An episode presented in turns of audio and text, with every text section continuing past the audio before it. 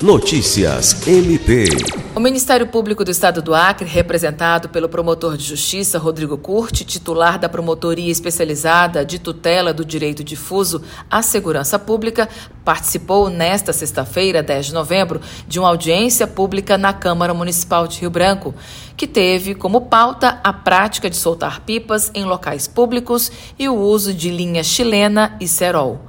A audiência foi presidida pelo vereador N. Lima e contou com a participação de representantes da Associação de Mototaxistas, Associação de Praticantes de Pipas, além de familiares e amigos de Fernando Júnior Moraes Ruca, jovem que faleceu após ser atingido por uma linha com cerol em outubro.